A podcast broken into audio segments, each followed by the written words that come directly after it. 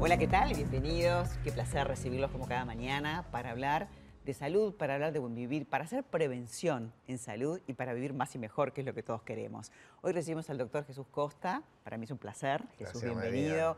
Eh, obviamente nos habla de medicina vitalista. Hemos explicado muchas veces este contexto tan holístico, tan especial. También dirige su clínica con un equipo de personas que lo que hacen es justamente ver al ser humano como un todo para poder vivir más y mejor. Y vamos a hablar de un tema que que debería estar mucho más presente en boga porque es como lo precursor a toda la problemática de salud que tenemos hoy, ¿no? Vamos a hablar de la resistencia a la insulina. Y uno dice, ¿qué es esta enfermedad? ¿Qué es esto de la resistencia a la insulina? Uno conoce la diabetes, conoce otras cosas, pero bueno, nos va a encantar que nos cuente Jesús. Claro, yo diría que es como un estado la resistencia a la insulina, más que una enfermedad así. Es la, el estado que nos conduce a las enfermedades más frecuente y, causa de, mortalidad en el mundo, ¿no? como son las enfermedades cardiovasculares, el cáncer, las enfermedades cerebrovasculares, las infecciones y la senescencia. ¿no? ¿Qué es la resistencia a la insulina? Bueno, es una, diría yo, como una desadaptación metabólica. Nosotros a lo largo de las, de las eras de lo, hemos ido adaptándonos y evolucionando en lo que es el metabolismo. El metabolismo es la degradación de las sustancias complejas en algo más simple para que se absorba y, que, y para tener energía para nuestro funcionamiento. Yo diría que desde hace 100 años que cambiamos la concepción alimenticia, la pirámide alimenticia, en donde nos dijeron que la base debería ser la glucosa, entonces esta molécula es la que está provocando toda esta resistencia a la insulina. La insulina es una hormona que tiene como función eh, poner al azúcar que pasa a la sangre producto de nuestros alimentos dentro de la célula. Pero ¿qué pasa? Como hay tanta abundancia de azúcar eh, por el estilo de vida que estamos teniendo desde hace 100 años que, nos, que demonizaron a las grasas y, Todo el problema lo tiene el colesterol, la culpa es el colesterol. Y el azúcar, que está en todo, en todo lo que comes. Bueno, y estamos viendo, y ya están apareciendo trabajos revisados, aprobados en Holanda, en, Japón, y que explica además el origen de las enfermedades, que los esquimales andan con 800 miligramos de colesterol y 63 miligramos de glicemia, o sea que en definitiva se está comprobando que en realidad el tema cardiovascular es el siguiente. Em, la glucosa, el exceso de glucosa, cuando no puede ser introducido por la glucosa, por la insulina dentro de la célula, se transforma en grasa. Ese exceso de grasa se deposita primero en las vísceras y por eso tenemos tanta hígado graso, por ejemplo, páncreas con, con esteatosis se denomina, ácido úrico elevado, triglicérido elevado, colesterol. Cuando todo esto lo podemos tratar de una manera no dar un medicamento para el colesterol, no hacer la medicina que yo digo del parche. Si no me viene ahora el término de la, una pan medicina, páncreas deriva de, pan que es todo, diría, hacer una medicina que abarque todo, ¿no? Y no una medicina cada vez más fraccionada por su especialización y llenamos a los pacientes de medicamentos y no le damos solución. Vamos a ir solamente acompañando. No debemos cenar después de las 20, por ejemplo, porque no tenemos insulina. Entonces va a ocurrir eso que decimos. Al no haber insulina, la glucosa se va a agrupar en dos moléculas de glucosa con una de glicerol, va a formar triglicéridos, se va a depositar. No usamos las grasas como fuente de energía, entonces le damos una rigidez a nuestro metabolismo.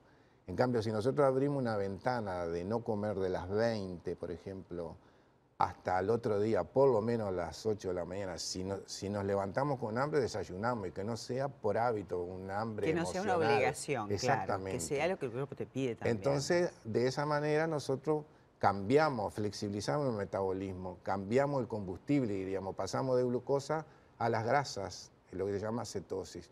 Y ahí además reparamos y podemos regenerar los receptores para que la insulina pueda actuar. Viste que ahora está como de moda las dietas keto y comer no sé qué y sacar el azúcar, pero también eh, no es para todos los pacientes, hay que, hay que analizar y en realidad lo que estamos planteando acá es un, es un cambio de hábitos, el poder dormir de verdad de noche y que se segreguen y pasen las cosas que tenga que pasar, que también nos protege y no levantarse a comer o acostarse tarde. Y la cantidad de comida también, porque eh, la gente llega cansada a su casa Claro. y cena y come vorazmente porque está cansado, porque no sé qué. Entonces, todo eso también entras como en un círculo vicioso negativo, digamos, ¿no? No, no, es indudable que el estilo de vida que eh, por la mutación de nuestro medio ambiente nos conduce a, a eso. Entonces lo que tenemos que hacer es promoción de salud, educarnos, eh, entender cómo funcionamos, para qué estamos diseñados. Nosotros no estamos diseñados para este modelo de vida que estamos haciendo. Entonces, como tú decías, el sueño es trascendente. En las grandes metrópolis hay deuda de sueño eh, y esa carencia de dueño sutilmente, como decías tú, va actuando. Durante el sueño nosotros recomponemos nuestro, si- nuestro sistema inmunológico, hay un sistema linfático que depuramos eh, los radicales libres, las, las proteínas beta amiloides que después se acumulan y nos dan el Alzheimer, el desequilibrio, al no equilibrar el sistema inmunológico, las enfermedades neurodegenerativas, Parkinson, esclerosis múltiple, diabetes porque no tenemos insulina. Entonces, Claro. nosotros tenemos que adaptarnos al medio ambiente. Hemos creado un estilo de vida desde la luz artificial, bueno, la alta exposición a la luz artificial. Entonces, cada vez tenemos más conocimientos biológicos, pero Sí, seguimos Y a eso atendiendo le sumamos a comer comida de frasco, de pote, toda- no, no comer comida elaborada, ¿no? Comida preparada que sea verdadera. No sea un comestible, que sea un nutriente. Claro, nos olvidamos de cocinar y ahora nos hemos dedicado a abrir cajas. Entonces, Y todo tiene azúcar. Y todo tiene azúcar, exactamente, Todo todo, tiene tiene azúcar. Y entonces ese es el gran drama.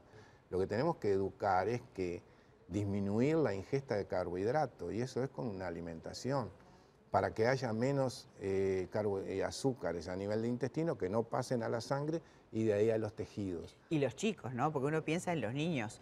Están súper, hiper expuestos que los snacks, que todo tiene azúcar, que la comida tiene... Y, y los excita y entonces entras como en un círculo vicioso de, de- de necesidad, porque si hay algo adictivo es el, es el azúcar, ¿no? Claro, es una, es una droga.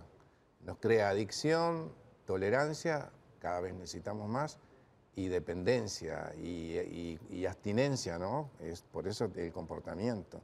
Pero es dramático porque lo que tú decís de los niños, ya niños a los 12, 14 años, están con hipertensión, son diabéticos y se nos van a morir a los 40 años. Todo se resume en un síndrome metabólico, ¿no?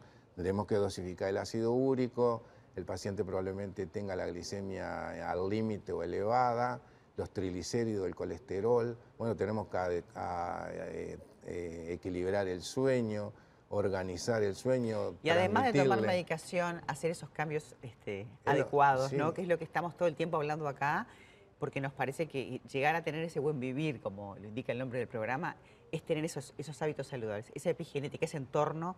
Y bueno, no nos vamos a cansar de hacer educación, Jesús. deberíamos entender cómo funcionamos para poder comprender que comiendo más es como vamos a vivir mejor y comiendo a la hora que tenemos que comer, pero durmiendo a la hora que tenemos que dormir también. Nos quedamos con eso, Jesús. Sabias palabras. Muchas gracias. Muchísimas gracias a ti. A ti. Bueno, para mí siempre es un placer conversar con Jesús porque nos da consejos sabios para el diario vivir.